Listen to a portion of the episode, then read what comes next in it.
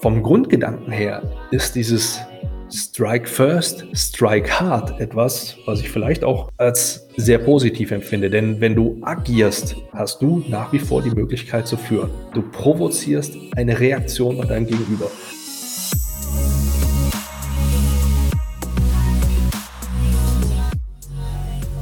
Herzlich willkommen bei Deal, dein Podcast für B2B-Sales von Praktikern für Praktika.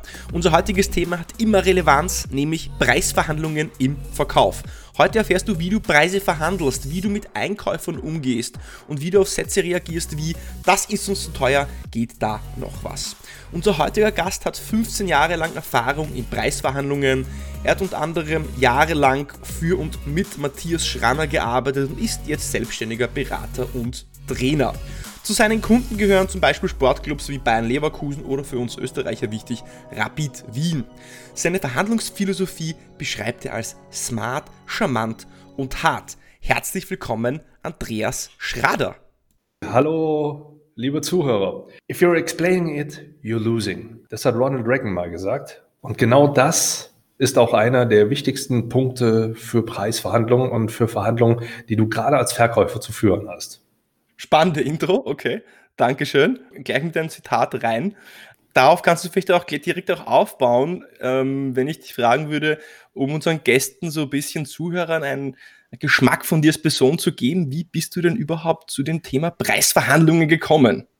Gut, ich sag mal, anfangs hatte ich gar nicht so viel mit, mit Preisverhandlungen zu tun, weil ich äh, lange Zeit im, im, militärischen Bereich unterwegs gewesen bin. Ja, ich war viel in der NATO eingesetzt, war vier Jahre in der deutschen Botschaft in Paris, also im diplomatischen Umfeld, habe da einiges an Verhandlungen mitbekommen. Die Preisverhandlungen kamen klar im, im, privaten Bereich. Später allerdings dann doch im, im, Rahmen der Ausbildung der Zusammenarbeit eben in Zürich mit Matthias Schranner am Schranner Negotiation Institute. Immer ein wunderbares Wort für einen Podcast.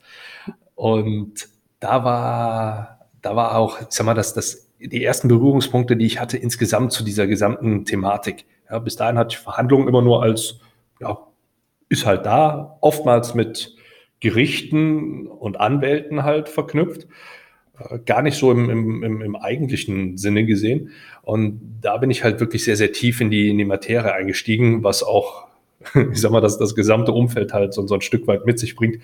Denn Matthias ist schon, schon einer der, der Koryphäen. Also das ist ein, in meinen Augen nach wie vor einer der, der Top drei Leute, die es auf der Welt gibt zu diesem Thema. Und äh, ich, ich merke halt auch immer noch, dass ich viele, viele Dinge sehr, sehr stark von, von ihm beeinflusst halt mit in, in meinen eigenen Stil halt eingebaut habe. Eine meiner Hauptaufgaben war klassisch Seminare zu füllen ja, mit, mit Teilnehmern und die klarste Vorgabe, die wir hatten, war keine Rabatte. Das waren so, so ich sag mal so, so einige an, an heftigen Erfahrungen, die ich da gesammelt habe, war, war spannend. Danach ging es auch noch selber für mich als äh, kurzen Abstecher, als, als Headhunter habe ich noch, noch hingelegt da habe ich nochmal Preisverhandlungen auf, auf vielen anderen Ebenen kennengelernt. Ja, zum einen muss ich mich selber meine eigenen Honorare nach außen hin verkaufen ja, und habe da klassisch Preisverhandlungen geführt mit den Auftraggebern. Äh, ich musste intern verhandeln, auch um Preise, weil du musstest dir dein eigenes Team zusammenstellen und äh, dann mit den Leuten, mit deinen Teammitgliedern dann verhandeln, wie viel vom Kuchen kriegen die ab. Ja, auch nochmal Price Tag dranhängt. Und später ging es natürlich auch in dem Bereich Kandidaten unterstützen, bei dem, bei dem, bei dem Placement, wie es in, in der Sprache halt heißt, äh, um, um Gehaltsverhandlungen. Ja. Dann, ich habe teilweise wirklich für die Leute, die ich dann vermittelt habe, die Preisverhandlungen geführt. Sowohl mit dem Kandidaten für das Unternehmen als auch mit dem Unternehmen für den Kandidaten. Das ist auch nochmal eine, eine ganz, ganz prägende Erfahrung gewesen. Und klar, jetzt im, im Rahmen der Selbstständigkeit führe ich ja, nahezu täglich Preisverhandlungen, ja, egal ob dann auf Einkäufersicht oder halt auch in, in, der, in der Verkaufssicht. Ja. Da sind die internen Verhandlungen deutlich weniger geworden. Spannend. Das, das, ja. das heißt, du hast den, das Thema Preisverhandlungen aus verschiedensten Aspekten in deiner Laufbahn beleuchtet, sei es aus Trainingssicht, Seminare verkauft, Recruiting, aber auch selber Preise verhandelt für deine eigene Dienstleistung, die du ja anbietest. Mhm. Jetzt hast du vorhin auch gesagt, ähm, dass viele auch gewohnt sind, dass sie auch einen Preis, einen Preis entgegenkommen bekommen. wie kommt es denn überhaupt dazu, rein vielleicht psychologisch, also so den Rahmen spannen, dass Preise überhaupt verhandelt werden? Warum ist es nicht so, dass ich biete einen Preis an, ich habe ein Angebot und das wird einfach so angenommen, sondern dass da immer auch, also fast immer nachverhandelt wird? Was ist so die psychologische Grundlage vielleicht dafür? Also für mich ist es ein Stück weit auch das Salz in der Suppe. Wenn ich einen, ein Angebot mache und das wird direkt so angenommen, und es wird nicht versucht, mit mir zu verhandeln, dann geht bei mir im Kopf irgendwo ein kleiner Alarmknopf los, der mir sagt, hey, du warst zu billig, da ging noch mehr. Wie, wieso ging das so einfach? Das ist, das ist der, der Punkt aus verkäuferischer Sicht. Auf der anderen Seite, der klassische Einkauf, ja, wenn wir jetzt von, von einem Konzern sprechen, wo, wo ein Einkäufer drin sitzt, der hat als Aufgabe, den, den bestmöglichen Deal abzuschließen. Also sprich, die, die beste Qualität zu den besten Konditionen halt reinzuholen. Und wenn der faktisch nicht nach einer Reduzierung fragt, also es, also es zumindest nicht probiert, dann macht er einfach seinen Job nicht richtig. Ja? Und genau aus, aus diesem Grund ist irgendwo dieses, äh, die, die, diese, diese Situation halt entstanden, dass du halt gerade, wenn es um den Preis geht, immer noch noch verhandelst, ja? weil, weil auch das irgendwo so die, die klassischste aller Verhandlungssituationen ist, wo es um, um Preise geht, weil du da auch den, den am leichtesten spürbaren Effekt halt siehst. Ja? Also mhm. wenn ich dir jetzt irgendwo Nachlass gewähre, dann sehe ich, okay, ich habe vorher eine, eine Zahl, was weiß ich, 10.000 gehabt und du kriegst jetzt dann halt Nachlass, dann zahlst du nachher halt nur noch äh, 9.950. Ja? Und du siehst, okay, du hast halt eine, eine direkt messbare Reduzierung er, erfolgreich mit mir durchverhandelt. Jetzt die, natürlich die Einkäufer, die müssen ja verhandeln, weil die werden ja dann auf Grundlage dessen bezahlt, wie weit sie dich als Verkäufer auch runterhandeln. Die haben ja auch so Quoten, kann man ja vielleicht auch teilweise sagen. Das kannst du dann vielleicht aus deiner Praxis dann genauer beleuchten. Nichtsdestotrotz verhandeln ja dann auch direkt Ansprechpartner in der Business Line, also der Head of oder der Director of, mit dem ich dann direkt verhandle der macht das ja auch und der wird ja nicht daran kompensiert, sondern der hat dann wahrscheinlich sein eigenes intrinsisches Interesse, dass er den besten Preis bekommt. Wenn wir beim Verkäufer oder beim, beim Einkäufer bleiben, äh, da hast du direkt so ein Fass aufgemacht. Was sind denn seine Strategien und anhand von was wird er dann auch vielleicht beurteilt im Unternehmen, was für den Verkäufer auch wichtig ist zu verstehen, diese Psyche und die Position des Einkäufers? Hm. Also grundsätzlich finde ich es schon mal einen riesengroßen Fehler, wenn du davon ausgehst, dass Einkäufer nach dem Rabatt bezahlt werden oder daran gemessen werden, was sie an Reduzierung erreicht haben. Ich habe in einem, in einem Verkaufstraining mal ein ganz einfaches Beispiel dazu mitbekommen. Ich glaube, es war bei Stefan Heinrich, der dir halt aufgezeigt hat, du hast einen, äh, ein Angebot von, von 120 Euro dann hast du das, also wir gehen von einem, von einem absolut vergleichbaren Produkt aus. Ja? Der eine sagt dir 120 Euro, der andere sagt dir 90 Euro und der dritte sagt äh, irgendwie 100 Euro.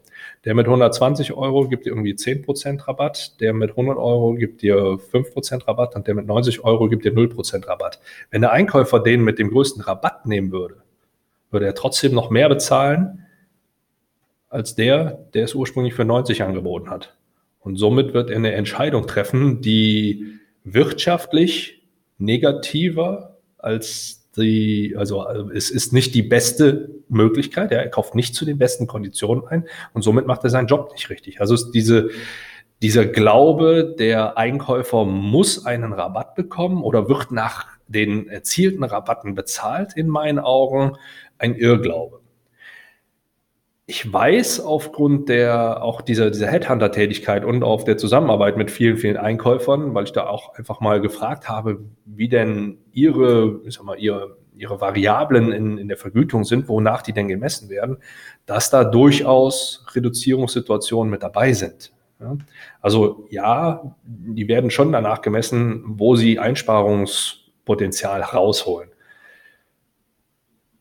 Nur ist das, wo sie unterm Strich dann, dann gemessen werden, oftmals eher das, das Gesamtergebnis, das Betriebsergebnis. Und da geht es weniger um, um das, was sie im Rahmen einzelner Verhandlungssituationen an Rabatten erwirtschaftet haben, sondern welche Kosteneinsparungen haben die insgesamt übers Jahr verteilt oder in ihrem, in ihrem Zeitraum, der da bemessen wird, dann, dann halt geschafft. dazu schon mal, schon mal diesen, damit wir mit diesem Irrglaube, du musst einem Einkäufer immer Rabatt geben, schon mal, schon mal aufgeräumt haben. Hm. Wichtig ist, dass die der Meinung sind, also du, du musst deinem Gegenüber, das ist dann jetzt vollkommen irrelevant, ob das jetzt ein Head of irgendwas oder ein Einkäufer ist, du musst ihm den, das Gefühl geben, dass er gerade den bestmöglichen Preis mit dir ausgehandelt hat. Und dementsprechend musst du halt auch deine, oder solltest du deine Verhandlungsstrategie dann aufbauen. Klassisches Beispiel, du, du wirst damit konfrontiert, okay, ja, äh, unser, unser Budget sieht jetzt äh, nicht das vor, was sie, was sie im Angebot geschrieben haben. Ist schon mal die Frage, ist das ein, ein Einwand oder ein Vorwand? Ja, äh, Wo es im Endeffekt drauf ankommt, ist, bringt mir das jetzt gerade was weiter, wenn ich den, den Einwand und den Vorwand gerade unterscheiden kann? Ja oder nein? Wenn das nicht der Fall ist, dann lasse ich das schon mal sein. Fakt ist, gehe ich dann hin und sage, hm, gut. Und wie reagiere ich dann darauf? Da hast du auch verschiedene Möglichkeiten. Also wenn da jetzt schon ein größeres Vertrauensverhältnis besteht und du vielleicht nicht zum ersten Mal mit dem Kunden ein Geschäft machst, dann würde ich da ein bisschen in die Härte reingehen. Die Härte sieht halt so aus, dass du es einfach nur mit einem kurzen wahrnehmenden Ton zum Beispiel jetzt wahrnimmst. Ich habe bei, bei, bei Schranner haben wir immer schwierig ah, oder interessant gesagt, wenn so eine Forderung kam. Du kannst es auch einfach nur mit einem mhm jetzt halt darstellen, wenn dir so, so ein Punkt entgegengebracht wird. Und danach ist erstmal Ruhe. Schweigen, Pokerface, gucken. Ja, vielleicht ein bisschen was aufschreiben oder so. Machst ja immer Notizen in deinen Verhandlungen. Und dann einfach nur abwarten, was dein Gegenüber als nächstes sagt. Viele auf der Gegenseite schaffen es einfach nicht, diese Stille dann auszuhalten und fangen dann selber an zu reden. Und dann bist du schon mal einen Schritt weiter und weißt, meint er das jetzt gerade ernst oder will der nur spielen? Aus der Erfahrung sind diese Sachen dann ernst gemeint, wenn sie nach dreimal eine solche Situation so durchziehen, noch weiter durchgezogen werden. Also drei sehe ich da als, als in Anführungszeichen magische Grenze, wo du halt einfach mal diese, diese Stand-by-Stress-Phase reinziehen solltest, wo du diese Stille mit reinziehen solltest, wenn es um, um Preisgeschichten geht oder generell um Einwände geht, um herauszufinden, meint er das jetzt gerade ernst? Ja, ist das wirklich seine Untergrenze oder ist das gerade nur ein bisschen Spielerei und will er mich testen?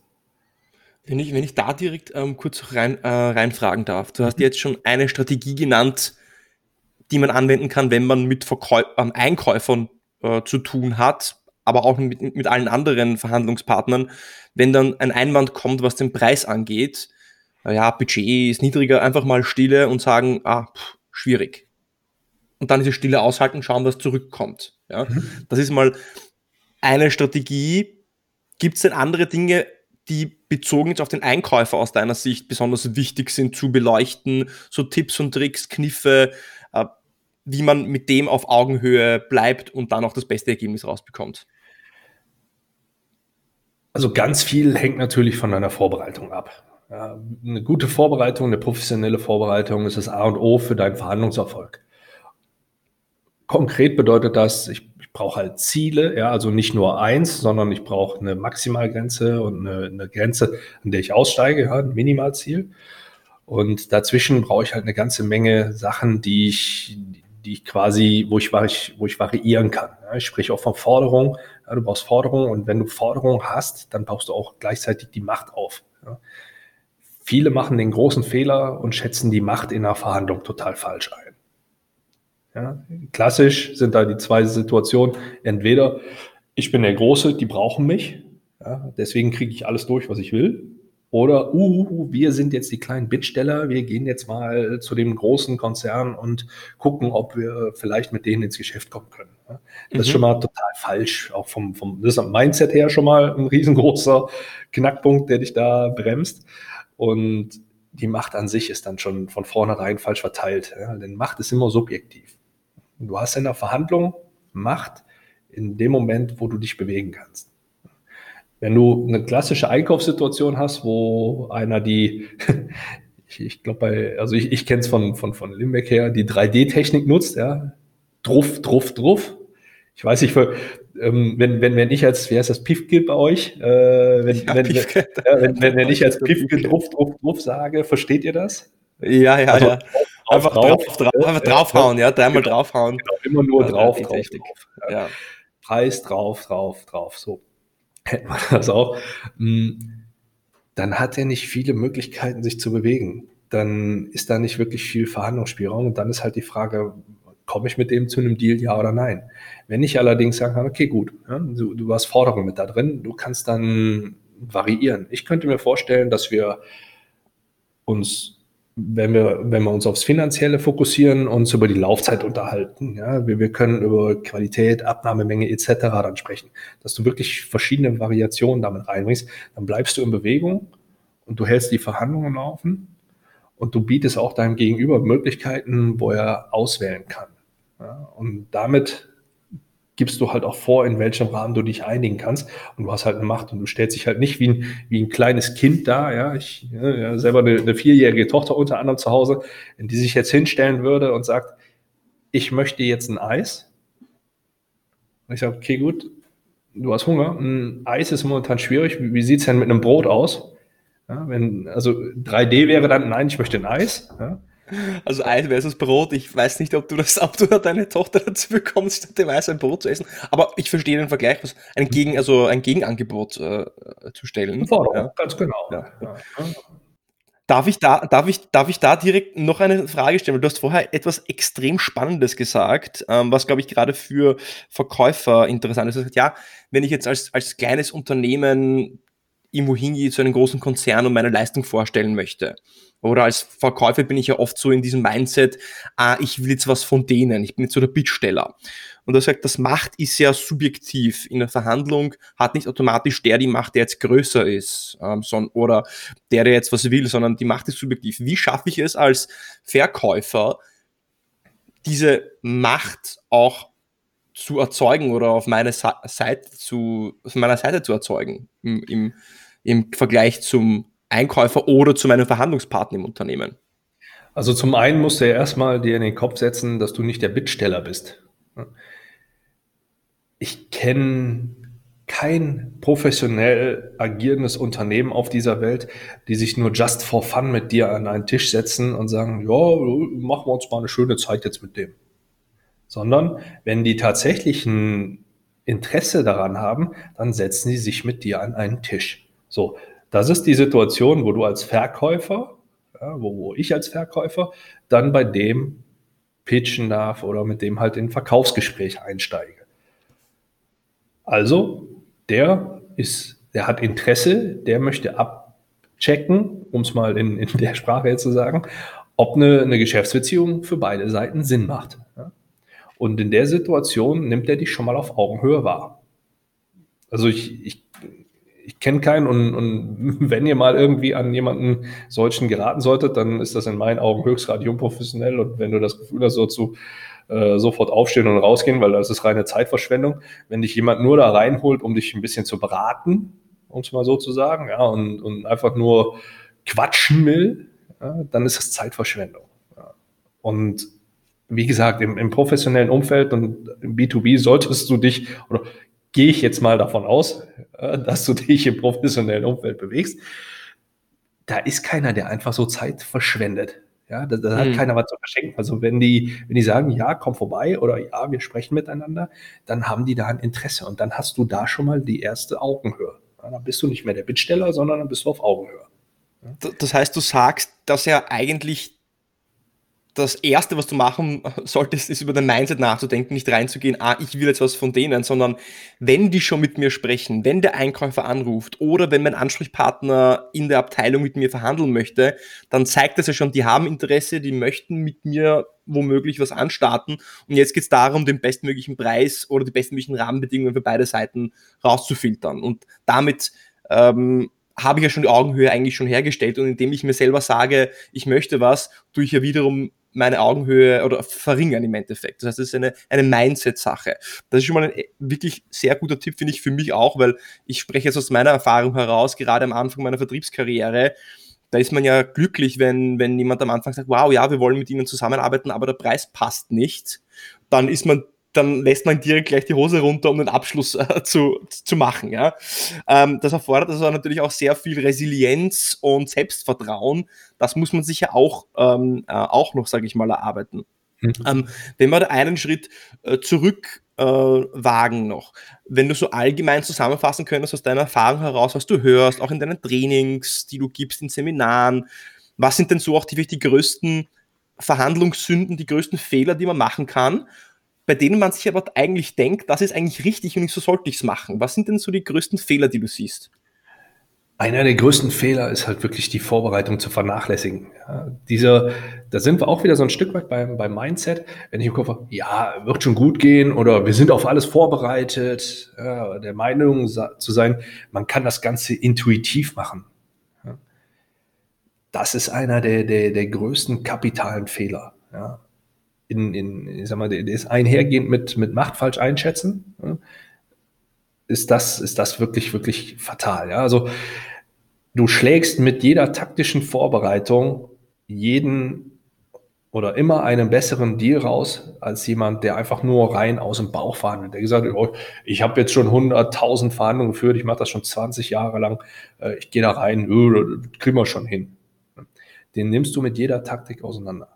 Und genau das ist, das ist eins der, der absoluten No-Gos für mich. Ja. Also es, ich kann mich da selber noch nicht hundertprozentig von, von freistellen, denn auch ich bereite mich noch lange nicht auf, auf jede Verhandlung so akribisch vor. Ja, mich hat zum Beispiel mal jemand gefragt, aber du rätst ja jedem äh, fast immer und überall zu verhandeln, auch gerne im privaten Bereich so ein bisschen zu testen, damit du halt eher so ein spielerisches Element da reinkriegst und das auch nicht mehr als, als wow, die, die, die, das große Monster-Ding anzusehen, sondern einfach so, so ein bisschen das Ganze auch als, als Spiel zu verstehen ich meine, also, sollst du so oft verhandeln wie, wie möglich. Und der sagte dann, ja, Andy, wenn du, wenn du jetzt tanken gehst, ja, gehst du dann, dann auch zum Tankwart und sagst, hey, ähm, ich, ich finde ja super dein, dein Angebot hier mit dem Sprit für aktuell einen Euro irgendwas, wie, wie also für einen Diesel, wie, hier bei uns steht, finde ich klasse. Ähm, ich könnte mir vorstellen, den jetzt für 80 Cent bei dir zu holen.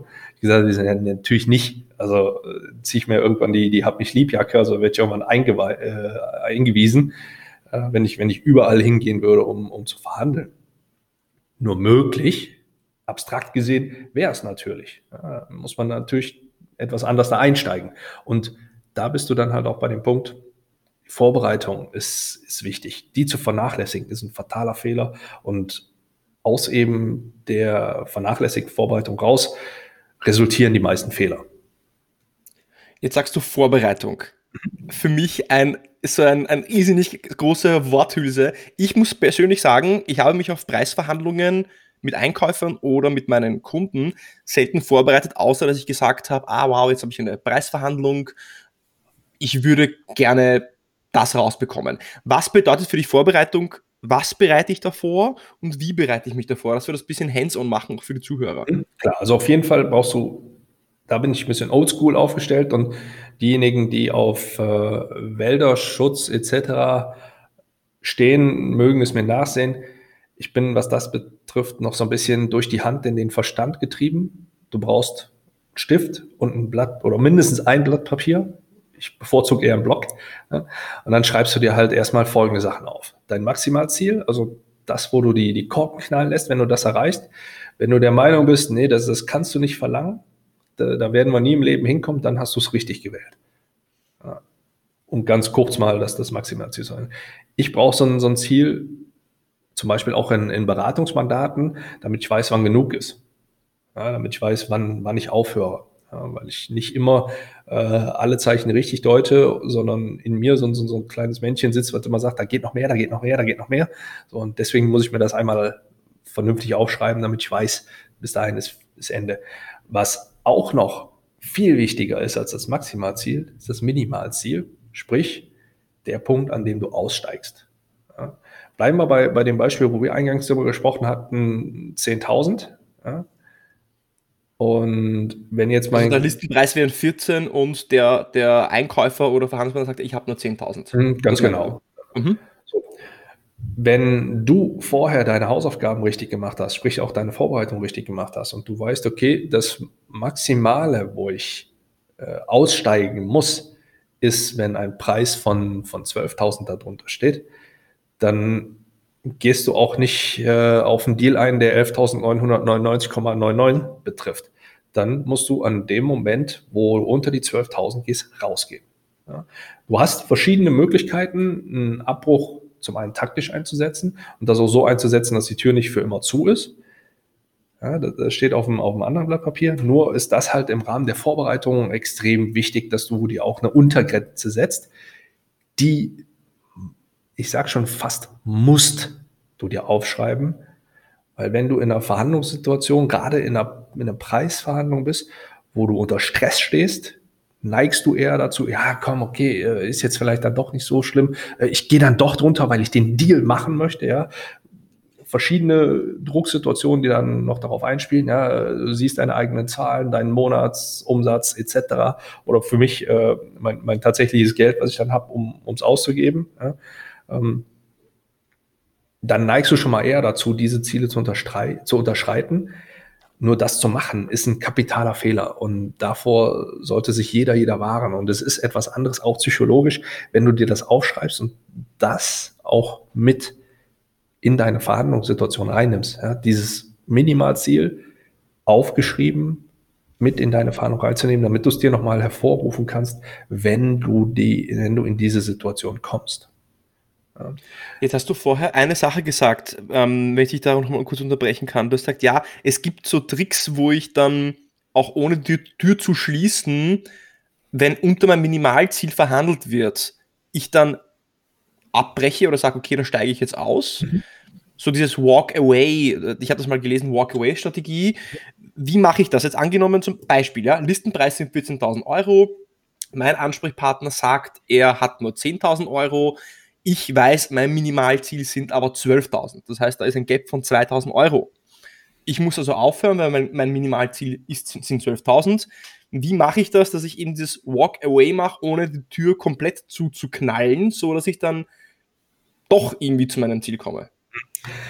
Also die, die Konfliktstrategie, so wie ich sie kennengelernt habe, sieht da halt vor, dass du das Ganze in die sogenannte Sackgasse führst.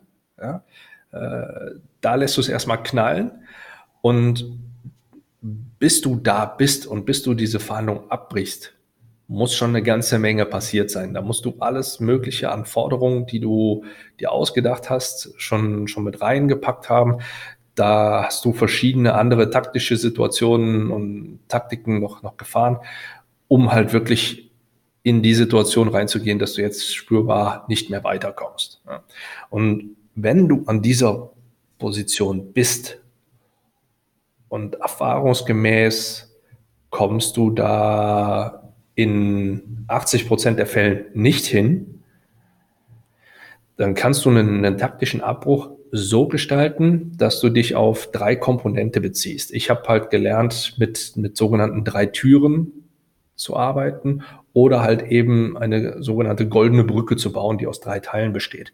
Diese drei Teile sind die eigene die eigene Sichtweise, der aktuelle Zeitpunkt und die aktuellen Umstände.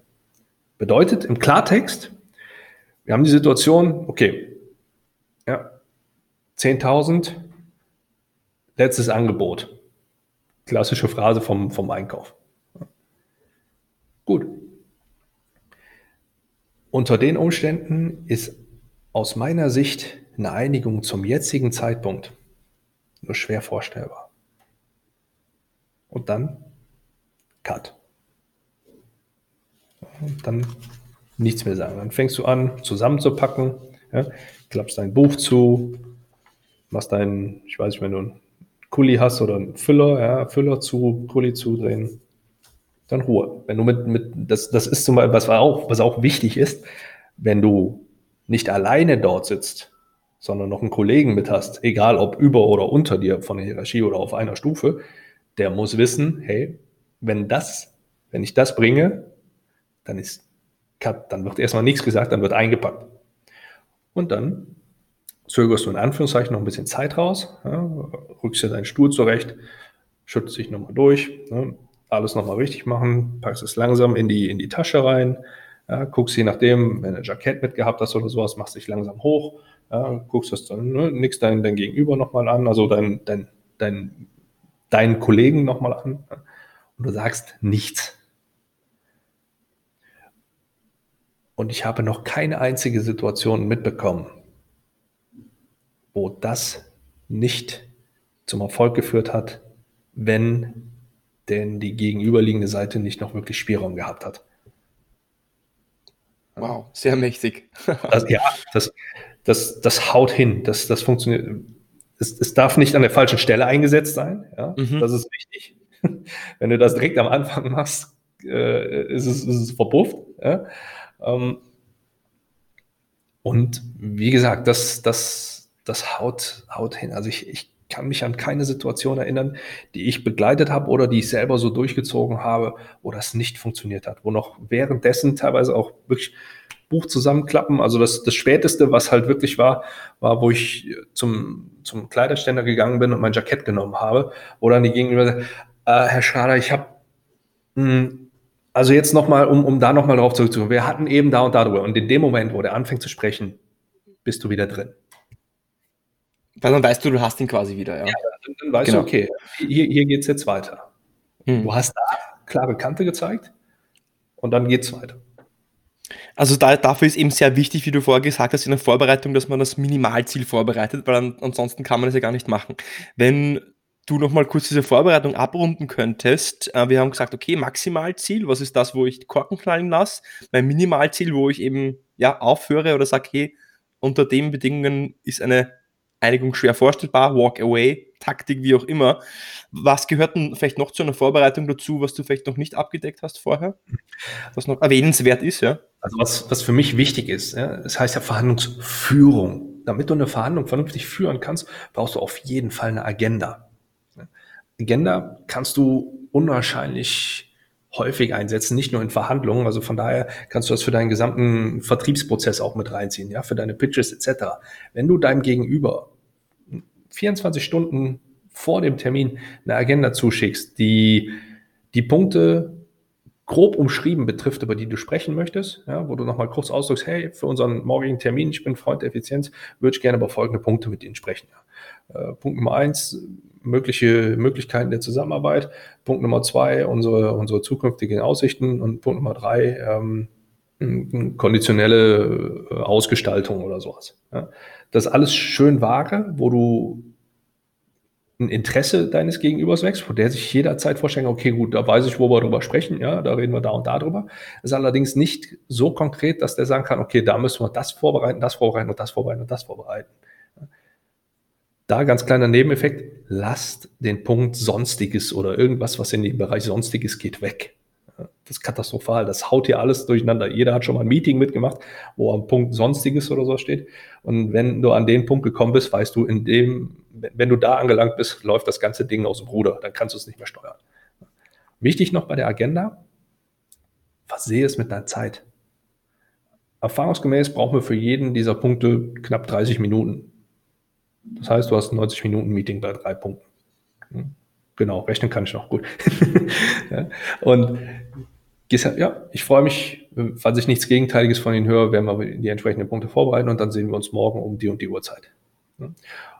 Dann hast du jederzeit die Möglichkeit, schon in der Verhandlung dich auf diese Agenda zu berufen. Ja, du kannst Abgriff, Angriffe damit abwehren, du, du hast die Möglichkeit, die ganze Zeit dieses Ding zu führen mit dieser Agenda. Und das ist ein unwahrscheinlich mächtiges Tool. Von daher gehört es in meinen Augen in jede professionelle Vorbereitung mit rein und dann auch somit in die, in die Verhandlung.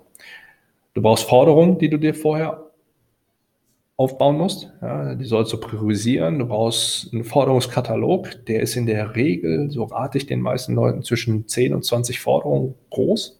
Das kann auch gerne mal standardisiert sein. Ja, den musst du nicht immer eins zu eins auf die spezielle Verhandlung dann, dann halt einsetzen, sondern wenn du im, im Vertrieb unterwegs bist, und da sind ja die meisten deiner Hörer, dann nimm dir mal ein, zwei Stunden Zeit und schreib dir mal 20 typische Forderungen auf, die du mit in so eine Verhandlung reinbringen könntest. Ja, das kann kannst sein. Du da, kannst du da Beispiele nennen, was, ja. das ist? Wolltest du gerade sagen, Entschuldige? Genau. Ja.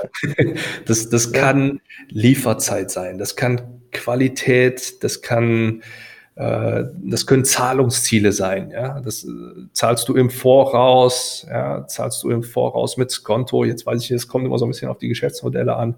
Äh, zahlst du bis zu dem Zeitpunkt kriegst du so und so viel äh, Abnahmemengen. Hm, natürlich auch, auch generell Geld, ja, also Stückpreis, ja, arbeitest du pauschal, wenn du jetzt im Service oder in der Dienstleistung bist.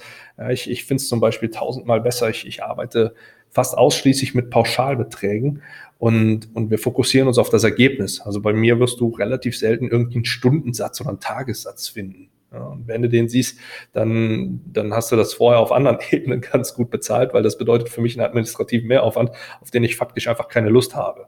Ja, da musst du halt meine Zeit dann bezahlen, die ich dafür mehr aufbringe. Und das sind so, so, so klassische Beispiele, die du mit dann da reinbringen kannst. Ja. Zahlungsziele, Lieferzeiten, Qualität, Quantität.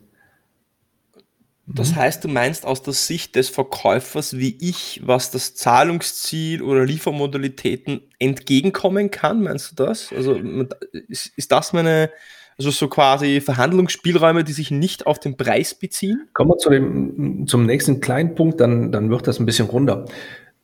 Du solltest auch Anker mit vorbereiten. Mhm. Ich schätze mal, die Ankertechnik wird, wird so ziemlich jedem hier bekannt sein. Und gerade wenn du ein Angebot schreibst, ist ja schon ein Anker mit drin, in dem Moment, wo du einen Angebotspreis drunter schreibst. Und in meinen Augen ist es auch wichtig, dass du immer derjenige bist, der den ersten Preis nennt. Denn dadurch hast du die mächtige Möglichkeit, dass du das nach oben hin schon mal entsprechend festsetzt, dass du diesen Preis halt eben ankerst. Das ist eine, eine, Psychologie an sich, da kannst du, glaube ich, noch mal eine eigene Podcast-Folge drüber machen. Äh, da gibt's ja unwahrscheinlich viele andere Möglichkeiten, wo du noch zusätzlich durch ankerst, ja, indem du immer hohe Zahlen nennst und, und, und, und, und. Ja. Nur das ist halt schon mal ein extrem wichtiger Punkt. Du steigst mit einem Anker ein, um ein bisschen Druck von vornherein schon mit aufzubauen. Ja. Der Anker muss natürlich angemessen sein. Äh, ich, ich bringe da immer gern so, so ein Schiffbeispiel, weil bei Anker liegt er sehr nah. Wenn du mit einem, mit einer AIDA unterwegs bist, dann brauchst du natürlich auch einen entsprechend schweren Anker. Wenn du da so ein, so ein Schiffchen hast, was normalerweise so, so Touris über die Donau schippert und äh, um, um hier mal links und rechts zu gucken und vielleicht mal kurz anzuhalten oder irgendwo festzumachen an einem, an einem Steg oder so, dann, dann, dann bringt dir der Anker, den du auf so einem Schiffchen hast, der bringt die AIDA nicht zum Stehen. Da lachen die nur drüber und fahren weiter. So, Umgekehrt, ist auch wichtig, wenn du einen Anker im AIDA-Format auf so ein Donauschifffahrtsdingchen, so, so ein Touri-Teil da packst, dann wirst du mit einer hohen Wahrscheinlichkeit nicht auf dieses Schiff draufkommen, weil das mitsamt dem Anker jetzt irgendwo auf dem Grund der Donau liegt. Das heißt, du kannst dich auch direkt von vornherein versenken, wenn du den Anker in der falschen Größe wählst. Oder du kriegst das Schiff halt gar nicht zum Stehen und der Anker verpufft. Dementsprechend muss der Anker halt richtig gesetzt sein. Und wenn du damit dann eingestiegen bist, wenn du den Anker richtig gewählt hast und den platziert hast, dann fängst du an zu verhandeln. Ja, ich habe halt gelernt immer, ähm, ich habe es mal, einer meiner, meiner Lieblingsfilme von, von früher war Karate Kid. Wenn, wenn ich von früher sage, ich weiß, du, du bist auch ein bisschen jünger als ich, äh, ich meine nicht dieses Remake mit äh, Jaden Smith, sondern ich meine noch wirklich das Original mit äh, Ralf Maci irgendwie und so weiter. Ne? Und der, der zumindest laut, laut Barney Stinson aus How I Met Your Mother das tatsächliche Karate-Kid ist, ist Johnny irgendwie, die, dieser, dieser Blonde, äh, der den, der dieses eigentliche Karate-Kid immer verprügelt. Wo ich drauf hinaus will, ist, die sind in einem, in einem Dojo, in dieser Karate-Schule drin und haben einen, einen total psychopathischen Lehrer, äh, der denen Sachen beibringt, die totaler Quatsch sind. Und einer dieser Slogans von denen ist zuerst schlagen, hart schlagen, keine Gnade, Sir. Strike first, strike hard, no mercy. Hm? Und vom Grundgedanken her ist dieses Strike first, strike hard etwas, was ich vielleicht auch so ein Stück weit noch durch meinen militärischen Einfluss gesehen als sehr positiv empfinde. Denn wenn du agierst, hast du nach wie vor die Möglichkeit zu führen. Du provozierst eine Reaktion bei deinem Gegenüber. Das machst du in der Situation, wo du einen Anker wirfst.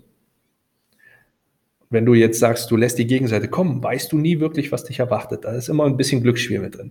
Wenn du selber allerdings das Ding führst, ja, wenn du sagst, okay, ich schmeiß jetzt einen Anker in die Richtung, das wird so und so hochgehen, dann hat der nur die Möglichkeit, A oder B zu wählen oder vielleicht sogar C, um komplett weg zu sein. Und dann bist du in dem Spielerischen drin und kommst dann halt auch mit rein. Und da, um jetzt den Turn zu kriegen, kommst du in die Forderung rein. Nee, äh, also 14.000 als Invest äh, ist, ist nicht drin. Ja? Unser Budget liegt bei 8. Hm. Schweigen, warten. Dann kommt irgendwas. Ne? Ja, an, an dem Preis müssen sie noch was machen. Ich bin ein Gegner, wenn, wenn jetzt sagt, an dem Preis müssen sie noch was machen. Ich bin absoluter Gegner davon, da auf die humoristische Art und Weise zu reagieren. Ja, ich kann hier noch die Nullen ausmalen oder eine hinten dranhängen oder so. Äh, Finde ich im, im B2B-Umfeld ist schwierig. Ja, Unprofessionell. Ja, ja wenn, wenn, mhm. wenn du eine Preisverhandlung abends an der Bar bei einem Bierchen führst, äh, mit einem Kontakt, wo du schon eben genau auf dieser Ebene bist, dann kannst du aber, ja, was soll ich dir sagen? Soll ich dir die Null ausmalen? Ha, nee, dann das, das kannst du bringen, um so ein bisschen aufzuhören. Nee, aber jetzt mal ernsthaft, ja, Butter bei die Fische, wie man, ich weiß nicht, ob, ob ihr das äh, ja, auch nutzt. Ja. ja. dann, dann, gehst du halt ein, dann gehst du halt hin, okay, gut, hm, dann nicht den Fehler machen und sagen, was könntest du dir denn vorstellen? Denn damit gibst du die Führung ab. Sondern dann einfach, okay, also ich, es ist zum Beispiel denkbar, dass, oder es ist denkbar, dass wir uns beim finanziellen ein bisschen bewegen können, wenn wir uns, und dann haust du die nächste Forderung rein. Ich könnte mir zum Beispiel vorstellen, dass wir den Preis ein bisschen, ein bisschen anpassen, auch in, in die von dir gewünschte Forsch in, in die von dir gewünschte Richtung. Wenn wir uns auf eine Abnahmemenge oder wenn, wenn wir uns auf eine, eine Jahr, auf eine Laufzeit von fünf Jahren einigen können. Das heißt, du sagst im Endeffekt, also wenn ich kurz zusammenfassen kann, ja. Punkt eins: uh, Strike first, strike hard. Das heißt, du äh, nennst zuerst den Preis, du nennst zuerst die Förder Forderung und ruhig mal auch ein bisschen mutiger reingehen, dass, ähm, dass der Anker auch groß ist. Ja, also aber trotzdem angemessen, wie du mit deinem Schießvergleich äh, gesagt hast. Das Schweigen, äh, das erste, der erste Punkt ist Schweigen. Wenn eine krasse Forderung kommt, erstmal sagen, ja, puh, schwierig und dann mal Pause und schauen, was zurückkommt. Ähm, und der größte Fehler, hast du gesagt, ist zu sagen, ja, was können Sie sich denn da vorstellen? Weil damit lege ich ja die Macht in die Hand des anderen und äh, dann muss muss er oder kann er den Anker bestimmen und dann habe ich automatisch schon verloren. Wenn man das Ganze noch ein bisschen, mh, mm, ist es okay, wenn wir da ein bisschen mehr noch hands-on an Beispielen arbeiten? Mhm, ähm, ich habe so zwei, drei Punkte vorbereitet, weil du hast jetzt schon ein paar aufgegriffen ähm, wenn wir so konkrete Beispiele durchgehen. Hm? Gerne. Zum Beispiel, wenn jetzt jemand sagt, ja, mh, hm, ja, wir haben uns die Angebote angesehen, wir finden ihre Leistung ja sehr attraktiv äh, und es würde auch unseren Vorstellungen entsprechen, aber preislich kommen wir da leider nicht hin. Mhm. So, und dann, und dann, und dann sagen die nichts mehr. Wie reagiere ich auf sowas jetzt am besten? Aha. Also wieder Stille und Schweigen. Erstmal ja. Oder in dem Fall, mh, interessant, aha, spannend. Spannend ist auch ein cooler. So, spannend. So. Ne? Ich, ich, ich sehe, wir sehen uns ja gerade, während wir das aufzeichnen. Du wartest. Ja? Ich, so, und, und, ich, hätte jetzt als, ich hätte jetzt als quasi Eink also als Käufer hätte ich jetzt schon äh, das Bedürfnis danach jetzt irgendwas zu sagen. Also es ist schon krass, diese Stille auszuhalten. Ja? Genau. Und, aber was dann, ja? Also wie geht's dann weiter an der Stelle? Weil dieses Schweigen alleine wird keine Lösung. Also ich bin, äh, ich bin schon mal, also ich bin schon mal froh, dann, dann kommst du ein bisschen mit zusammenfassen, ja. So, ich bin schon mal froh, dass wir mit unserem Angebot insgesamt dafür sorgen konnten, dass sie, dass ihr Interesse geweckt wurde. Ich sehe also, wenn wir uns jetzt über die gesamten Konditionen einigen, dass wir dann eine Übereinkunft haben. Ne? Dann gucke ich dich an, du nickst gerade, ja, damit die, die Zuhörer das auch wissen. Ja, du nickst ja. oder du sagst im besten Fall ja. Ne? So, dann ja. habe ich schon mal eine Gemeinsamkeit und ein Agreement hergestellt. Dann mache ich mir schon mal hier meinen Haken dran. Denn wir haben, und du hast mir gerade gesagt, ja, wir werden uns einigen. Das Einzige, wir, wir haben das Problem in Anführungszeichen isoliert. Ja? Du, du brauchst nur noch, wir müssen uns nur noch um die Kondition einigen. Das ist das nächste, was ich gemacht habe. Ich habe es mit meinen eigenen Worten zusammengefasst. Ich habe dieses Böse, wir müssen den Preis reduzieren, in wir müssen die Konditionen anpassen. Umgewandelt. Du hast den Rahmen geändert. Das ist quasi so ein Reframing gemacht, wenn man so aus der Kommunikation genau, genau, will. Ja, das schon, ja. Mhm. Reframing und halt, jetzt, jetzt bin ich, äh, was, was die Kommunikation mit, mit, mit dem Bereich nicht so intensiv geschult, dass ich da jetzt mit den ganzen Fachbegriffen um mich schmeißen könnte. Ja. Ähm, ich habe halt meine eigenen Worte genutzt, so wie sie für mich passend sind, und ich habe die Schärfe ein bisschen rausgenommen. Also für mich klingt es deutlich weichgespülter, wenn ich mit dir über Konditionen spreche oder eine Anpassung der Konditionen, als wenn ich sage, eine Preisreduzierung. So, die Bedeutung ist für dich in dem Moment das gleiche. Ich mache daraus jetzt das, was mir gefällt. Ja? Denn Konditionen anpassen sind, ich kann dir jetzt mehr Lieferzeit und, und, und, und, und. Ja? Und wenn, wenn das halt gekommen ist, dann gehst du sagen, okay, hm, ich könnte mir vorstellen, und das war das, was ich ja eben gesagt habe, ich könnte mir vorstellen, wenn, oder gehen wir nochmal in, in dieses Beispiel zurück, damit ich das gerade nochmal noch mal wirklich sortieren kann. Äh, ich habe dir jetzt gerade zusammengefasst gesagt, okay, wir, wir, haben uns darauf geeinigt, wir müssen uns lediglich noch um die, um, um die Konditionen halt. Konditionen ja? einigen. Genau, du hast genickt, du hast, ich könnte mir vorstellen, dass wir uns unter Voraussetzung, dass wir uns auf eine fünfjährige Zusammenarbeit einigen, auch nochmal die, die, den finanziellen oder ihr, ihr Investment dann, dann anschauen können. Wie klingt das für Sie? Das heißt wiederum den Anker setzen. Direkt ja, also okay. schweigen, Gegen, zusammenfassen, Anker setzen. Ja, erstmal, erstmal dieses Schweigen. Ja? Dann, okay, kommt die Reaktion. Kannst du das, was du gesagt bekommst, nochmal auffassen, zusammenfassen? Ja? Je nachdem, wie das gesagt wird, mit, mit deinen eigenen Worten. Wichtig ist, du wiederholst zum Beispiel keine Zahlen von deinem Gegenüber. Es sei denn, sie spielen denn die Karten, klar. Mhm. Aus äh, zu niedrig, wird dann, okay, äh, Preis ist nicht Ihren Vorstellungen entsprechend. Ja? Oder Investition, ja, da bist du wieder bei diesem, sprechen wir von Problemen oder von Herausforderungen.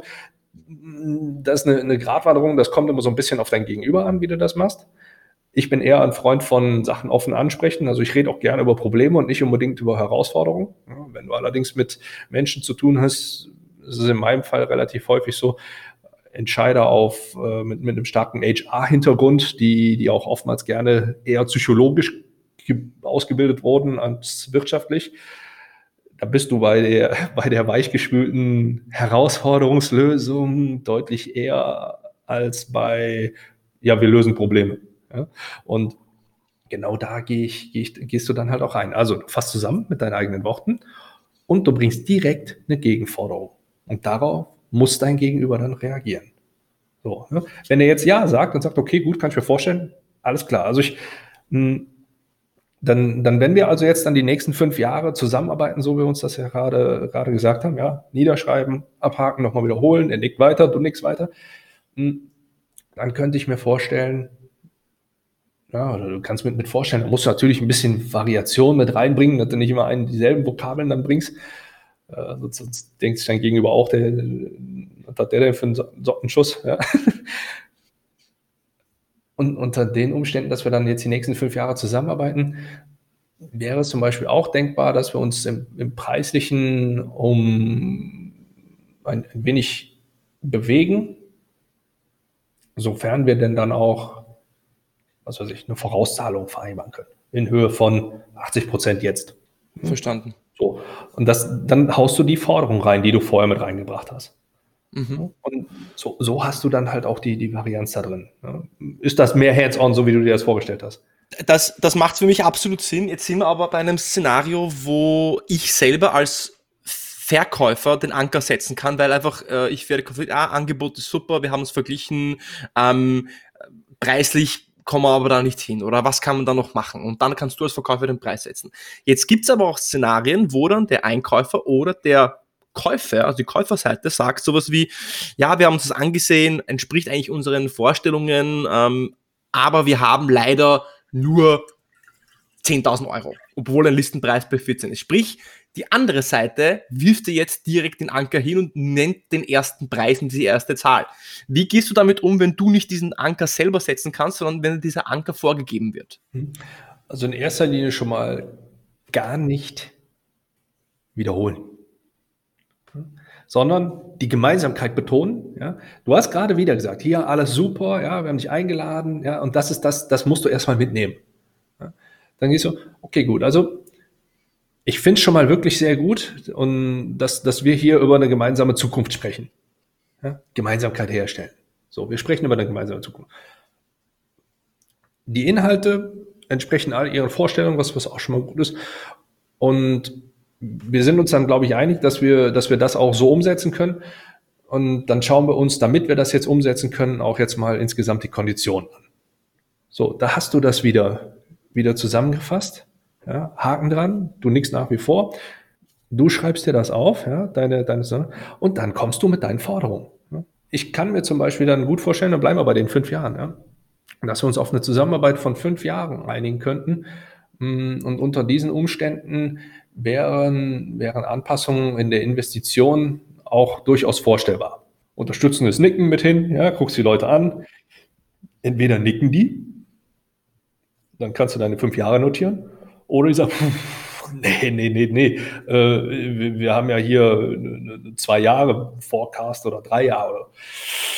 Ja, gut, also drei Jahre sind für mich wahrscheinlich umsetzbar, sofern wir denn dann noch Vorauszahlungen vereinbaren. Dann gehst du in die Richtung, dann, dann hast du das, dann du, du haust quasi immer neue Forderungen mit rein und kannst dann im Gegenzug, je nachdem, wann es dir dann, dann gerade passt, dann auch auf die Preissituation eingehen. Und wenn du die mhm. Forderung so gesehen mit, mit reingenommen hast, ja, dann setzt du das irgendwann gegenüber. Wenn du dann sagst, okay, gut, ich könnte mir jetzt dann zum Beispiel vorstellen, wir, wir einigen uns auf, ähm, auf, auf ich, ich, ich kann mit, mit viel, viel Möglichkeit und Spielraum und Zähneknirschen und ich weiß, ich werde intern wahrscheinlich dafür gesteinigt werden, nur bin ich ja jetzt auch hier und der festen Überzeugung, dass das Sinn macht, wenn, wenn wir zusammenarbeiten. Das kann ich intern durchdrücken. Wenn wir sagen, wir arbeiten die nächsten fünf Jahre zusammen, dann kann ich mit einer hohen Wahrscheinlichkeit auch in die Richtung gehen, äh, dass das Ganze, sofern sie denn auch 80 Prozent im, im Voraus schon zahlen, dass wir uns dann auf, ja, 13.000 einigen können. Okay. So, wenn ihr sagt, nee, wir haben nur 10, das heißt, du würdest wiederum der gleiche Vorgehensweise, du würdest wahrscheinlich erstmal schweigen, du würdest wiederum zusammenfassen, aber nur das Positive, also nicht die Zahlen mhm. wiederholen, die sie genannt haben, ganz wichtig. Dann kommst du mit anderen Forderungen, die nicht den Preis betreffen, die auch relativ hoch sind, die, auf die sie nicht eingehen möchten. Und dann nimmst du eben als neue Verhandlungsalternative den Preis her, wo du sagst, okay, wir können die und die Forderungen weglassen, aber dafür müssen wir mit dem Preis wieder raufgehen. Ja, als, als, Beispiel, dafür, als Beispiel dafür, um, um das Ganze kurz vielleicht aufzulösen dann, deine Untergrenze sind 12.000. Ja. Die 12.000 kriegen die nur, wenn die 80 Prozent, äh, fünf, wenn wir fünf Jahre zusammenarbeiten, die 80 Prozent im Voraus bezahlen und äh, was weiß ich, was du dir dann sonst noch für, für fünf, sechs andere Forderungen ausgesucht hast. Ja. Sagen die, nee, machen wir nicht zu dem Zeitpunkt, unter diesen Umständen und aus deiner Sichtweise. Dann, musst du rausgehen. Hast du jetzt, das bringt mich auf eine ganz andere Frage, weil das ist jetzt, also ich komme ja aus dem, äh, aus dem Vertrieb die letzten zehn Jahre, B2B-Sales, ähm, monatliche Quoten, Quartalsquoten. Jetzt sitzt du da letzte Woche im Quartal und du weißt, du brauchst diesen Deal einfach. Du willst, deine Minimalgrenze sind die zwölf, aber du weißt, dass sich die zehn auch auf irgendwie oder zumindest näher bringen würden deinem Umsatzziel. Ja. Gibt es da irgendwelche mentalen Tricks, wie ich mich dann trotzdem als Verkäufer, also nicht die Hose runterlasse? Kannst du da natürlich irgendwelche Tipps geben? Weil ich glaube, das, das, ist, das ist das Größte, ja, diese, diese mentale Stärke, Resilienz zu haben, nicht sofort nachzugeben. Ich weiß nicht, ob du da, ob du da Tipps hast. Mentale Strategien. Also auf der einen Seite ist es ein Horrorszenario, was du dir ausmalen kannst. Ja. Es ist ein Stück weit auch von der, von der Firmenphilosophie abhängig. Also ich weiß zum Beispiel aus meiner Zeit als Verkäufer, wenn ich, wenn ich auch nur einem einen Rabatt angeboten hätte, beziehungsweise wenn ich auch nur einen Abschluss mit Rabatt gemacht hätte, dann wäre ich anfangs kurz vorm Rausschmiss gewesen und später in verantwortungsvoller Position wäre ich rausgeschmissen worden. Und das ist zumindest das, was sich in meinem Kopf festgesetzt hat. Und dieses Schreckensszenario ist zwar auf der einen Seite, kann, kannst du das moralisch in Frage stellen, kannst du auch die Führung in Frage stellen, oder reden wir jetzt gerade nicht drüber. Nur Fakt ist, ich habe dadurch keinen einzigen Rabatt gegeben in der gesamten Zeit, die ich da gearbeitet habe. Und das haben wir durchgekriegt. Und das funktioniert.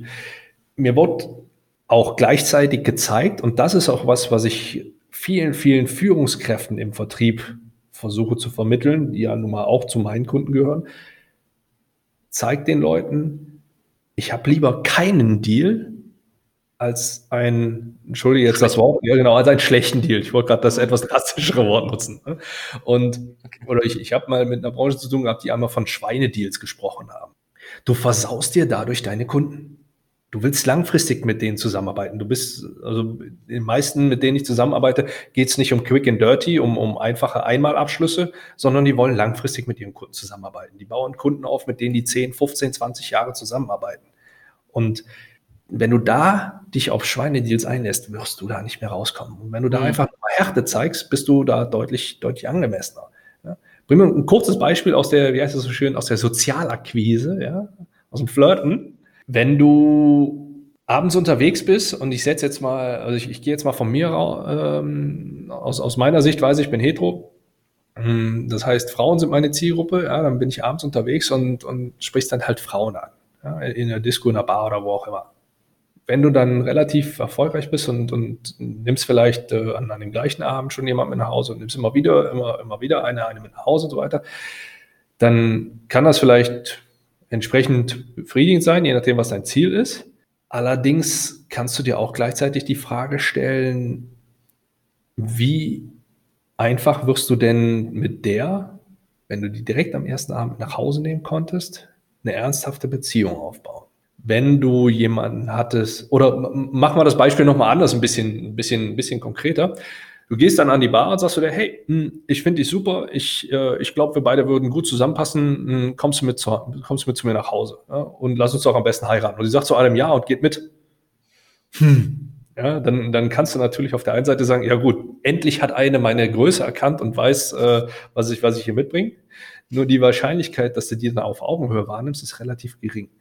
Wenn du jemanden hast, der dir das allerdings schwer macht, wo du kämpfen musst, ja, wo du wirklich dich ins Zeug legen muss, um da, ja, um, um da überhaupt eine Chance auf ein Date zu haben, um dann, wo, wo das Date entsprechend aussehen muss und so weiter, wo du mit der auch mal durch, durch ein bisschen Schlamassel durchgehst und sowas alles, ja, dann bist du schon wieder ganz anders gefestigt, gesettelt für eine, für eine langfristige Beziehung. Und genau so verhält sich das ja auch im, im Rahmen der, der, der Akquise im, im B2B-Bereich. Wenn du irgendwo, ich hatte anfangs gesagt, wenn, wenn jemand direkt mein Angebot annimmt, dann werde ich skeptisch. Dann habe ich mein, mein Angebot entweder super gewählt oder aber, aber irgendwas ist in mir drin, was mir sagt, du bist zu so billig. So, dann muss ich das Ganze noch ein bisschen, bisschen härter machen. So, und wenn du einmal mit denen wirklich durch, in Anführungszeichen, durch die Hölle gegangen bist oder dich wirklich mal mit denen gekämmelt hast und weißt, okay, so, wenn es hart auf hart wird, dann kann ich mich allerdings da und da und da darauf verlassen, dann sieht das Ganze schon wieder anders aus. Das heißt, du sagst, je komplizierter, je schwerer, je anspruchsvoller, je verfahrener vielleicht diese Verhandlungssituation am Anfang ist, desto wahrscheinlicher wird das dann auch ein loyaler, langfristiger Kunde, der dann auch über Jahre hin Kunde bleibt, bleibt und nicht abspringt. Versus, wenn jemand so sagt, ja, na passt, wir machen das, wir probieren das mal aus, ist die Wahrscheinlichkeit, dass die dann relativ sprunghaft sind, wesentlich höher, auch im B2B. Ganz genau. Hm, kann ich, also kann ich zustimmen. Und ich sage auch aus meiner Erfahrung heraus, wenn alles zu einfach geht, dann passiert oft am Schluss plötzlich irgendwas Unerwartetes, wo die dann sagen, ah, na, wir können das doch nicht machen. ja? Wenn alles zu einfach geht, wenn keine Steine in den Weg gelegt werden, dann kommt oft so eine Situation, ah, naja, der Geschäftsführer hat jetzt doch ähm, Nein gesagt oder wir haben jetzt plötzlich doch gar kein Budget oder wir haben jetzt doch uns für einen anderen Wettbewerber entschieden. Oft ist es so, je je schwerer es ist, desto höher die Erfolgsaussichten im Endeffekt am, am, für den Abschluss. Ganz genau. Weil wir jetzt über das Thema jetzt doch schon sehr umfassend geredet haben. Wenn jetzt dich jemand ähm, im Aufzug auf der Straße treffen würde, an, äh, ja, Andreas Schrader, waren Sie ja dieser Verhandlungstrainer, äh, kenne ich Sie, ja, wenn, wenn Sie haben jetzt nicht viel Zeit, aber was sind denn vielleicht so die ein, zwei, drei wichtigsten Verhandlungstricks für mich als Verkäufer, die Sie mir vielleicht mitgeben könnten? Gibt es denn da so ein paar Perlen, so ein paar kleine Diamanten, die du dann so ähm, austeilen könntest als Tipps? Also zum, zum einen würde ich ihm sagen, hör dir mal den, den Podcast mit dem Giri an, da gehe ich da schon sehr, sehr intensiv drauf ein. Gute Antwort, ja. Thema, Thema oder halt meinen eigenen, ja. besser verhandeln, auch ein sehr guter Podcast in dem Bereich. Ja klar, also klassisch, bereite dich vernünftig vor, Perle Nummer eins. Ja. Vorbereitung ist, ist das A und O für deinen Erfolg. Nicht nur in Verhandlungen, sondern auch für deinen Verkauf. Sprech deutlich weniger, als du es normalerweise tun wirst. Ist auch so ein etwas, was nicht nur in Verhandlungen, sondern auch in Verkaufsgesprächen ein extrem wichtiger Punkt ist. Ich, ich komme noch aus der Riege, du kannst einen auch totlabern. Ich, ich meine, wir reden jetzt, wie du schon sagst, äh, ich, ich fasse jetzt mal mit meinen Worten es deutlicher zusammen. Wir reden schon eine ganz lange Zeit und ich davon eine ganz, ganz große Menge. Ich rede sehr gerne. Nur in Verhandlungssituationen oder auch im Verkauf ist mein Redeanteil 10, 20 Prozent. Wer redet, macht Fehler. Und Menschen wollen reden, Menschen wollen gehört werden. Egal wie introvertiert sie sind oder wortkarg die sind. Du wirst, bleiben wir nochmal kurz bei dem, bei dem Date-Beispiel. Ich hoffe, ich überziehe dann nicht. Ja, wenn die Zeit haben, nehme ich mir jetzt einfach nochmal raus. Hm, wenn du, wenn du dann ein Date hast, wenn du das Mädel die ganze Zeit voll quatscht, ja, wenn, wenn, wenn, ich, dir erzählen wollte, wie, wie toll ich doch bin und was ich nicht schon alles für Erfahrungen habe, was ich nicht alles vorhabe und, und, und, und, und, und, und, dann geht die da raus und ist gelangweilt. Wenn ich mich allerdings zurücklehne und einfach nur die, die richtigen Fragen stelle, an der richtigen Stelle und die die ganze Zeit erzählt, erzählt, erzählt, erzält, dann geht die raus und sagt, wow, war ein super Abend. Und genau so kannst du auch deine, deine Verkaufssituation, deine Verhandlungssituation aufbauen. Ne? Du musst dein Gegenüber ein bisschen am Reden halten. Du gewinnst dadurch Informationen und du wirst dadurch als deutlich, teilweise als, als kompetenterer Partner wahrgenommen. Denn überleg doch mal. Und dass du auch mehr Interesse am Gegenüber hast. Ja, ne? Also wenn du Fragen stellst und zuhörst, dann ist es ja automatisch wieder der psychologische Effekt, ah wow, da interessiert sich jemand für mich, der, der kennt mich dann auch. Du hast ja auch immer wieder als, als Punkt gebracht, dieses Wiederholen, dieses ähm, Paraphrasieren eigentlich, zusammenfassen. Vorbereitung, weniger sprechen, noch eine andere Perle. Gut, zusammenfassen ist, ist eine, eine sehr gute Taktik. Perle, ja. Agenda-Setting ist eine, eine wichtige Taktik. Und wenn du allein die schon nur berücksichtigst, wirst du, ich würde sagen, wirst du besser verhandeln. Macht Sinn, weil dadurch, ähm, dadurch wirkst du auch wie ein Profi, du zeigst, du hast dir Gedanken gemacht, du gibst die Agenda vor, du steuerst automatisch dann den Prozess, steuerst den Ablauf und stellst automatisch eine gewisse Autorität schon von Anfang an auch mhm. wiederum psychologisch her. Ja. ja. Andreas, das war jetzt sehr viel. Ähm, ich habe es auch äh, für mich zusammengefasst. Ich werde es auch in den Show Notes nochmal ähm, auch zusammenfassen. Mhm. Meine Gäste haben dann eben auch die Ehre, ein paar Abschlussfragen zu beantworten, die zu vervollständigen. Äh, die hätte ich jetzt an dich, wenn das für dich okay ist. Und zwar, als ich mit Verhandlungen begonnen habe, wünschte ich, ich wüsste. Hm, dass ich wenn ich deutlich spielerischer an die Sache rangehe, ich mehr erfolgreich, äh, ich erfolgreicher gewesen wäre. Ja. Also wenn, als ich mit Verhandlungen begonnen habe, wünschte ich mir, ich wüsste, dass ich deutlich erfolgreicher abschließen würde, wenn ich da spielerisch rangehe. Mhm. Okay. Eine gute Verhandlung beginnt mit einer professionellen Vorbereitung. Gut. Es gibt keinen Deal ohne die Bereitschaft auf beiden Seiten, diesen auch eingehen zu wollen. Und jetzt noch vier, äh, ja, so Rapid Four Questions, die du schnell, kurz und knackig beantworten kannst. Der beste Ratschlag, den du je begonnen, bekommen hast? Boah, also ich, ich antworte mit zwei. Eins war, mhm. oberstes Gebot ist Mensch bleiben. Und Verhandlungen sind ein Spiel, da geht es nicht um Leben und Tod. Also du, viel dieser, dieser spielerische Ansatz, den hast du jetzt zweimal erwähnt, das ist wichtig. Ja. Umgekehrt der schlechteste Ratschlag, den du je bekommen hast. das ist auch einfach. Wenn du verkaufen willst, musst du Rabatt geben. Oh, wow, ja, das ist wieder das ist Mindset, Glaubenssätze, Glaubenssätze ganz tief drinnen. Wie wird sich Sales slash Verhandlungen deiner Meinung nach auch ändern? Durch also, Corona in den nächsten Jahren, aber auch allgemein durch Digitalisierung, Dinge, die wir sehen? Also ich bleibe mal beim, beim Sales. Es wird hybrid. Ja, bedeutet, äh, dein, zum einen ist dein Kunde deutlich stärker informiert als, als du. Also du hast viel mehr mit Experten auf der anderen Seite zu tun. Ähm, aus dem ganz einfachen Grund, du kannst dich viel besser, und die meisten machen es ja auch, viel besser informieren über das, was du machen willst. Also du hast kein, keine grundlegende Überzeugungsarbeit mehr zu leisten, sondern du musst eher mit deiner Persönlichkeit überzeugen, weil unterm Strich kaufen Menschen von Menschen oder werden Deals zwischen Menschen geschlossen. Ansonsten machen das irgendwelche Bots und du bist eh raus. Ja? Und da sind wir halt auch schon bei dem, bei dem Thema Digitalisierung. Ja? Also es, es wird insgesamt hybrid. Das heißt, du sagst, dass eigentlich die soziale Kompetenz immer, immer, immer wichtiger wird, weil man sich so differenzieren kann, weil Angebote vergleichbarer werden, eine Transparenz auch herrscht durch Internet wo sich der Käufer auch informieren kann. Ja. Mhm. Jetzt hast du das von vorher schon vorweggenommen, eigentlich die letzte Frage. Was ist dein Lieblingsfilm und warum? Ist es doch Karate? Das ist eine, eine, Frage, wo ich mich absolut nicht festlegen kann. Äh, ich, ich schaue viele Filme, ich, oder ich, ich habe viele Filme geschaut. Ich habe nicht mehr ganz so die Zeit, um, um, Filme zu schauen. Äh, ich schaue sehr, sehr viele Serien. Äh, Billions, Suits, White Collar, How I Met Your Mother, hatte ich ein paar Mal auch, auch erwähnt.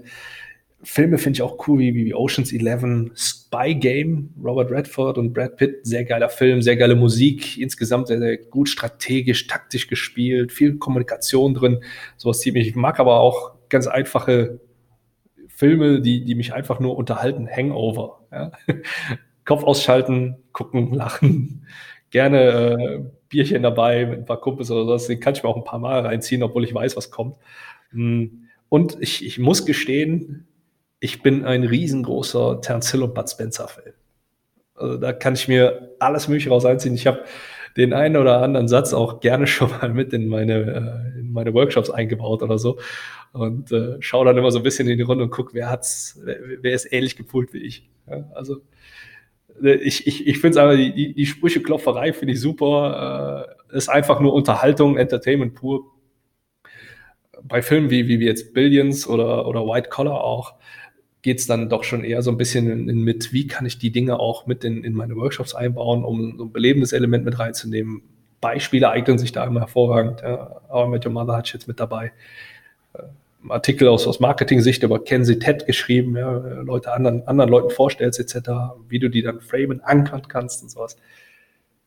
Und ich glaube, jetzt schweife ich schon viel zu sehr ab, um, um die Frage als kurz und knapp beantwortet aber in, jeder, in jedem Film und in jeder Serie ist auch Verhandlung auch wichtig. Suits, White Color oder Spy Games, also auch da immer irgendwo ein Verhandlungsaspekt auf jeden Fall drinnen. Ähm, zum Abschluss, Andreas, du bist ja, äh, du bist ja wirklich selbstständig Trainer, Berater, hast auch in Österreich viele, viele Kunden. Was sind denn so deine Lieblingseinfallstore? Wo können dich vielleicht Zuhörer erreichen, die sich mit dir connecten wollen, die Fragen haben oder die mehr über dich oder deine Dienstleistungen rausfinden möchten? Was ist denn dir da am liebsten? Wie kann man dich und wo kann man dich da finden? Ich bin sehr stark vertreten auf LinkedIn, werde das auch noch extremer jetzt spielen in der nächsten Zeit. Äh, nächste Zeit bedeutet, jetzt haben wir Mitte Mai, wo wir das aufnehmen. Also ab da wird's wird's noch intensiver werden.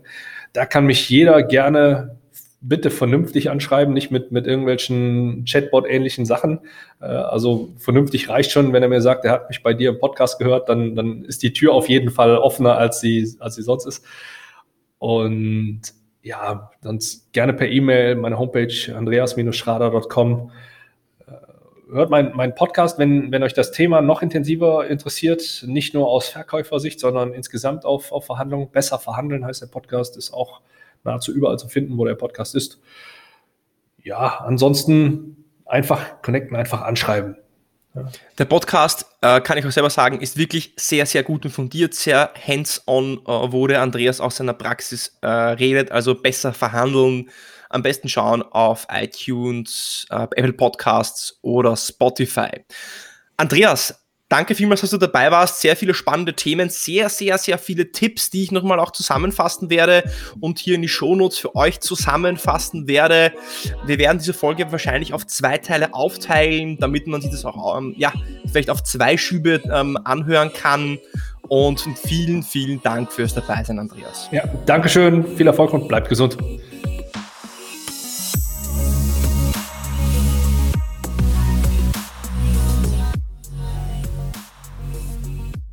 Das war also Andreas zum Thema, wie du Preise im B2B-Kontext verhandelst. Und wenn es ein paar Perlen, ein paar Zusammenfassungen gibt, die dir Andreas mitgeben würde, dann sind es definitiv, dass du nicht die Macht unterschätzen solltest, die du in einer Preisverhandlung als Verkäufer hast.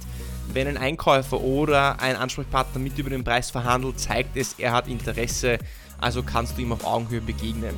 Bereite dich vor. Vorbereitung. Was ist dein Minimalziel, bei dem du rausgehst was ist dein Maximalziel, bei dem du die Korken knallen lässt? Verschicke eine Agenda im Vorfeld, wo die Punkte, die du besprechen möchtest, definiert sind. Nenne als erster einen Preis und beherzige den Slogan Strike First, Strike Hard. Je stärker der Anker, den du setzt, desto mehr Macht hast du. Und begehe nie den Fehler, dass du fragst, was könnten sie sich preislich eigentlich denn noch vorstellen, wenn der Kunde sagt, es ist zu teuer und wiederhole, was dein Gegenüber gesagt hat, aber nenne nicht den Preis, den er dir vorgeworfen hat. Wenn dir diese Episode gefallen hat, abonniere uns auf Apple Podcasts, folge uns auf Spotify, teile den Link zum Podcast auf LinkedIn, sage es deinen Freunden. Damit unterstützt du uns, dass wir das, was wir hier produzieren, noch an mehr Leute weitertragen können und die Produktion dieser Show. Ich bedanke mich fürs Dabeisein und bis zum nächsten Mal beim Deal Podcast.